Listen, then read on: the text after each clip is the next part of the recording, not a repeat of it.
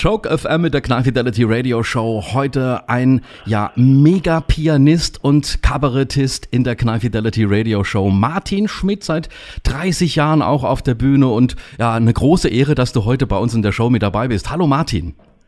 Ja, ich grüße euch alle miteinander und besonders dich natürlich. Ich freue mich dabei zu sein und hoffe, ihr habt einen schönen Tag. Ja. Der natürlich durch Zuhören noch viel schöner wird. Wirst du oft verwechselt mit dem Skispringer Martin Schmidt? Du, die Zeiten sind eigentlich vorbei. Mittlerweile ist es ja. ein bisschen so Bestandteil meines Kabarettprogramms, auch da mal einen kurzen Schwenk äh, rüber zu machen. Da gab es natürlich lustige Episoden, aber äh, wie du auch jetzt danach fragst, gibt es natürlich die Fragen immer wieder, aber es wird weniger. Seine Zeit ist vorbei. Ja, ich weiß gar nicht, was der jetzt momentan macht. Ich glaube, er hat ja zur endgültigen Landung angesetzt ja, ja, genau. Form eines Fernsehmoderators, aber gut. Mensch, ist ein bisschen ehrfürchtig für mich, Martin, was du schon alles äh, gemacht hast. Vor allen Dingen, du hast mit 13 Jahren angefangen, Gesang, Klavier und Tuba zu spielen. Ähm, das Ganze hat dich dann versetzt in die Münchner Szene Blues, Boogie, Woogie. Du bist ein, äh, ja, ein Genie im Pianisten, muss man sagen, äh, im Pianospielen. Viele Konzerte ausverkauft. Ähm, vielleicht kannst du uns mal, nachdem du angefangen hast mit der Musik ähm, anzufangen, wie dein Weg da verlaufen ist. Also zunächst mal vielen Dank für das Wort Genie. So würde ich mich selber aber gar nicht unbedingt betiteln. Das ist ein ganz, ganz großes Wort. Aber ich habe mich in der Tat mit der Klavierspielerei natürlich äh, sehr viel beschäftigt. Also wie du das so richtig erwähnt hast, das ging los mal zuerst nur Klavier äh, ganz klassisch Blues und Boogie Woogie, dann kam der Gesang dazu. Mit dem Gesang dann äh, diese stilistische Aufweitung in Richtung Singer-Songwriter, R&B, also sowas wie Paul Simon, Ray Charles, Randy Newman. Und dann äh, ging es zeitgleich eigentlich damit einher, dass ich gesagt habe, ich will eigene Nummern auch schreiben. Ähm, Kabarett und Comedy hat mich eigentlich immer schon fasziniert. Also ich habe irgendwie vor äh, knapp 40 Jahren schon angefangen, äh, Comedy-Sendungen äh, mir reinzuziehen im Fernsehen. Das war damals noch nicht so populär wie heutzutage, aber Matthias Riechling zum Beispiel war damals schon mhm. mhm. Schirm. Mhm. Und äh, das hat allerdings relativ lang gedauert, bis ich das äh, ins Programm einfließen habe lassen. Das war dann in, zunächst nur im Sinn von kabarettistischen Moderationen. Ich habe schon gemerkt, wie schön das ist, das Publikum da ein bisschen mit ins Boot zu holen. Und das hat sich eigentlich immer mehr in diese Richtung entwickelt, bis ich dann irgendwann gesagt habe, vor sechs, sieben Jahren, ich will das so gestalten, dass es ein einheitlicher Guss wird, sprich komplett deutsches Programm beziehungsweise bayerisches Programm, mhm. so dass also wirklich jetzt Moderation und Text und eben auch dieses ganze pianistische miteinander sich verweben. Ich trage dem äh, alten Stil immer noch Rechnung. Die Nummern, die ich selber schreibe, sind immer noch Blues und R&B lastig, aber es sind eben eigene bayerische Texte und Moderationen. Du bist auch Jurymitglied des Talisso-Preises äh, der Süddeutschen Tassilo. Zeitung. Ja. Genau. Und, und du hast ja. auch selbst den Preis schon mal bekommen, glaube ich, ne? Genau. Das ist äh, ein, ein sehr hehres Ziel dieser äh, Zeitschrift und wirklich ein wunderbares Unterfangen. Die vergeben alle zwei Jahre äh, Kulturpreise an Kulturschaffende, mittlerweile in München und Umland. Früher war es nur das Umland und äh, mhm. das Spektrum, das die da auftun, ist äh, Ehrfurcht einflößend, muss man schon sagen. Also wie viele Leute da gefunden werden, die sich da zum Teil ehrenamtlich äh, engagieren für kulturelle Belange in und um München. Und das war eine große Freude, das alles äh, präsentiert zu bekommen und habe dann da eine Patenschaft übernommen auch also großartige Geschichte. Wir haben jetzt einiges schon gehört, wie er zum ja, Pianospielen gekommen ist, Gesang und dann auch zum Kabarett. Aber Martin, du bist mit ganz Großen auf der Bühne schon gestanden, darunter Ray Charles. Ähm, nee, nee, den muss ich gleich verneinen, den nicht, den aber nicht, Chuck Berry. Aber Chuck Berry, okay, aber vielleicht genau. Ray, Ray Charles wäre ja auch eine Nummer gewesen. Das wäre natürlich die Wahnsinnsnummer gewesen, aber den habe ich leider immer noch aus der Ferne betrachten dürfen, aber auch das war große Freude. Aber Jerry Lee Lewis zum Beispiel. Oder Jerry Lewis, genau. Paul Carrack. Ähm, Monika ja. Grobe, auch wunderbar. Ihr habt so einen geilen Slang drauf, dieses bayerische. Ich liebe das Ganze. Ja. Ähm, ja. Und auch mit Helge Schneider bist du unterwegs gewesen. Das ist ja großartig gewesen, muss man sagen. Ja, also Helge war wirklich absolute Freude. Der war bei meinem 20-jährigen Bühnenjubiläum in der Philharmonie äh, dabei, damals zusammen mit Pete York. Und ähm, wie sich ja mittlerweile herumgesprochen hat, selbst bei den äh, reinen äh, Kabarett-Genießern äh, oder Zuhörern ist er ein unglaublicher Musiker. Und äh, der hat damals eben sehr viel äh, Saxophon gespielt und auch Klavier und war in erster Linie eigentlich ein musikalischer Act, muss man dazu sagen. Und es war äh, großartig. Also es war eine, eine Freude, ein unglaublich äh, netter, offenherziger, sehr, sehr menschlicher Musiker tiefenentspannt und für mich natürlich große Freude, den da dabei zu haben. Man muss ja auch sagen, die meisten wissen gar nicht, dass Helge Schneider wirklich ein begnadeter Jazzmusiker ist. Ja, ja, ja, und zwar also selbst innerhalb der, der, der Jazzer einer, der wirklich an der oberen äh, Front regiert, weil der vor allen Dingen, was sein Klavierspiel betrifft, die Sachen schon wirklich äh, auf eine Art und Weise durchdrungen hat, wie es gar nicht so wahnsinnig viele tun. Äh, Martin, du bist auch sehr authentisch, allein schon wegen der Sprache und das ist auch ein Stilmittel, was du auch im Kabarettistischen einsetzt, ne? Ja, genau. Ähm, also äh, das hat natürlich, äh, muss man ehrlich sagen, viele Vorteile, weil das Bayerische natürlich irgendwie wie kaum irgendein, irgendein anderer Dialekt irgendwie diese diese ganze Lebensphilosophie des Bayern und, und auch den Humor, der dazu gehört, äh, repräsentiert, dann mhm. ist ein großer Vorteil, ähm, dass man sehr, sehr gut singen kann. Es ist eine sehr singbare Sprache, ist sehr weich, sehr vokalreich. Und es hat eben auch was Erdiges. Und das ist natürlich das, wo es mit dem Blues äh, sehr zusammenläuft. Ja, Bayerisch und Blues, da bin ich natürlich auch nicht derjenige, der das erfunden hat. Da gab es vor vielen Jahren den Willy Michel und natürlich auch die Spider-Murphy Gang, mit denen auch schon unterwegs sein durfte. Also das ergänzt sich alles, eine gute Fusion. Du warst bei dem 30. Bühnenjubiläum mit dabei.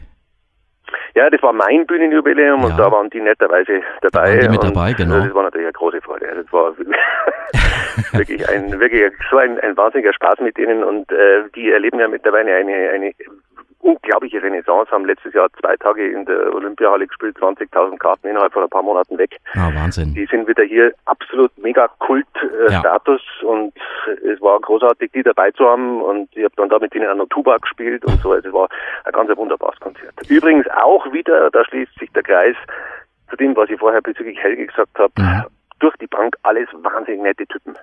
Und um das Ganze abzurunden, haben sie nach dem Konzert gesagt, sie hätten doch jetzt gern bitte meinen Schlagzeuger in der Zukunft. Ah, okay. Der spielt jetzt bei denen, der Andreas Keller, und mhm. ist ja großartige Sache. Ja, macht man gerne, ne? Ja, absolut. Äh, eine Frage an dich: Kann man, kann man bayerisch äh, Piano spielen? Hm, ich weiß, ja, glaube ich, kann man natürlich, indem man sagt, man spielt ein bisschen so diese Volksmusikgeschichten, aber da muss ich ehrlich sagen, also das ist jetzt der, die, die Sektion äh, des bayerischen Feldes, die ich ausspare. In musikalischer Hinsicht habe ich, hab ich mit dem Bayerischen jetzt nicht so wahnsinnig viel zum. Gibt es natürlich unheimlich traditionsreiches Zeug, aber mein Spiel ist schon eher, wie vorhin schon erwähnt, Blues, R&B, Jazz, Soul und so weiter. Äh, wir haben ja auch einige Sachen, die wir hier bei Joke FM jetzt spielen, um dich so ein bisschen vorzustellen. Ähm, ja. Du hast aber auch schon äh, ja viele Eigenkompositionen gemacht, unter anderem auch ein ARD-Thriller im Visier des Bösen mit Klaus Maria Brandauer. Wie kam es dazu? Ja, das kam über Zusammenarbeit mit einem Filmkomponisten äh, namens Gerd Wilden.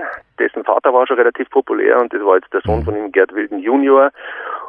Und für den habe ich damals ähm, zwei, drei Stücke komponiert, die er dann da in diesem äh, Zweiteiler verwandt hat. Und es war eine sehr schöne Zusammenarbeit, äh, weil er damals mit den Münchner äh, Philharmonikern aufgenommen hat für Filmmusik und hat dann zeitgleich zwei meiner Eigenkompositionen von denen einspielen lassen. Also war eine wunderbare Zusammenarbeit. Also du profitierst unglaublich, äh, denke ich auch jetzt gerade äh, beim Kabarettistischen von deinen, von deiner musikalischen Wurzeln her. Äh, diese Kombination, ja. äh, wenn man dich jetzt auch so reden hört, ähm, das ist, glaube ich, eine, eine unglaubliche Symbiose. Dein, dein, dein sympathisches Bayerisch, äh, dann mit ja. der Musik kombiniert und dann bist du auch noch ein, ein, ein sehr frecher Typ, ähm, kann man sagen. ähm, wie, wie, ist, ist, äh, kommen auch immer wieder Namen Monika Gruber, mit der hast du scheinbar einen ja. guten Draht, oder? Ja, mit der Monika, äh, die ist ähm, damals, ich habe da für das bayerische Fernsehen ein Special damals äh, produziert. Mhm. Ähm, die haben damals mit der großen Band äh, mit mir eine Show aufgenommen und äh, im Zuge dessen ist dann äh, äh die Monika da abgetaucht, die hat gerade auch wahnsinnig viel produziert für den BER und dann haben wir gesagt, was können wir machen, mal mit dem Kabarettpreis zusammen und dann haben wir ein paar so bayerische Nummern zusammen gespielt, wo sie dann am Schluss noch auf dem Flügel gelegen ist. Also die Monika ist großartig. Okay. Bezeichnet sich selber ja nicht als Sängerin, aber das kann sie eben auch noch und das ist also die ist übrigens, weil du das angesprochen hast, auch zu 100% authentisch. Also ja. wenn man mit der zum Kaffee trinken geht, dann passiert im Endeffekt das gleiche wie auf der Bühne. Die ist 100% sie. Sehr geil. Und das ist großartig. Also, weil da ist für mich wirklich ja. die Energie. Da ist echt, da ist die, die Wurzel alles energetischen Schaffens ist in diese, ich versuche das Wort Authentizität immer zu vermeiden, ja. aber letzten Endes trifft es. Also die ist einfach echt. Da ist echt Kraft da. Ja, Martin, wir haben einiges über dich gehört, aber das können nicht viele von sich behaupten, die schon eine Russland-Tour hinter sich haben. Was, was war da los? Ja, wir haben das sogar schon dreimal machen dürfen. Das war 2009 äh, zum ersten Mal und das ging über einen Exilrussen, der in LA sitzt und in Russland natürlich immer noch seine äh, Vorortverbindungen hat und der organisiert regelmäßig Tourneen ähm, für ja, internationale Künstler, oft natürlich Amerikaner und ich war dann ähm, da immer, also das erste Mal mit einem Pianisten und die letzten beiden Male dann mit zwei Pianisten, einer aus Detroit, einer aus Seattle. Wir haben also an drei Flügeln da spielen dürfen. Mhm.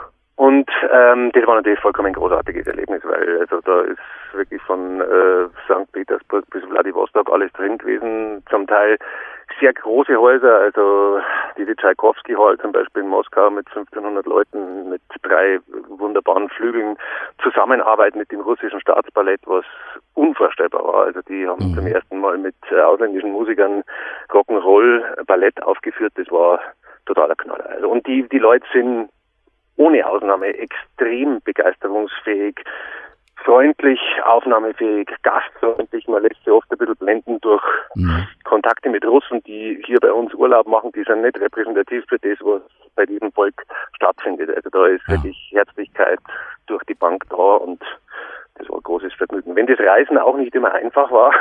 das glaube ich, ja.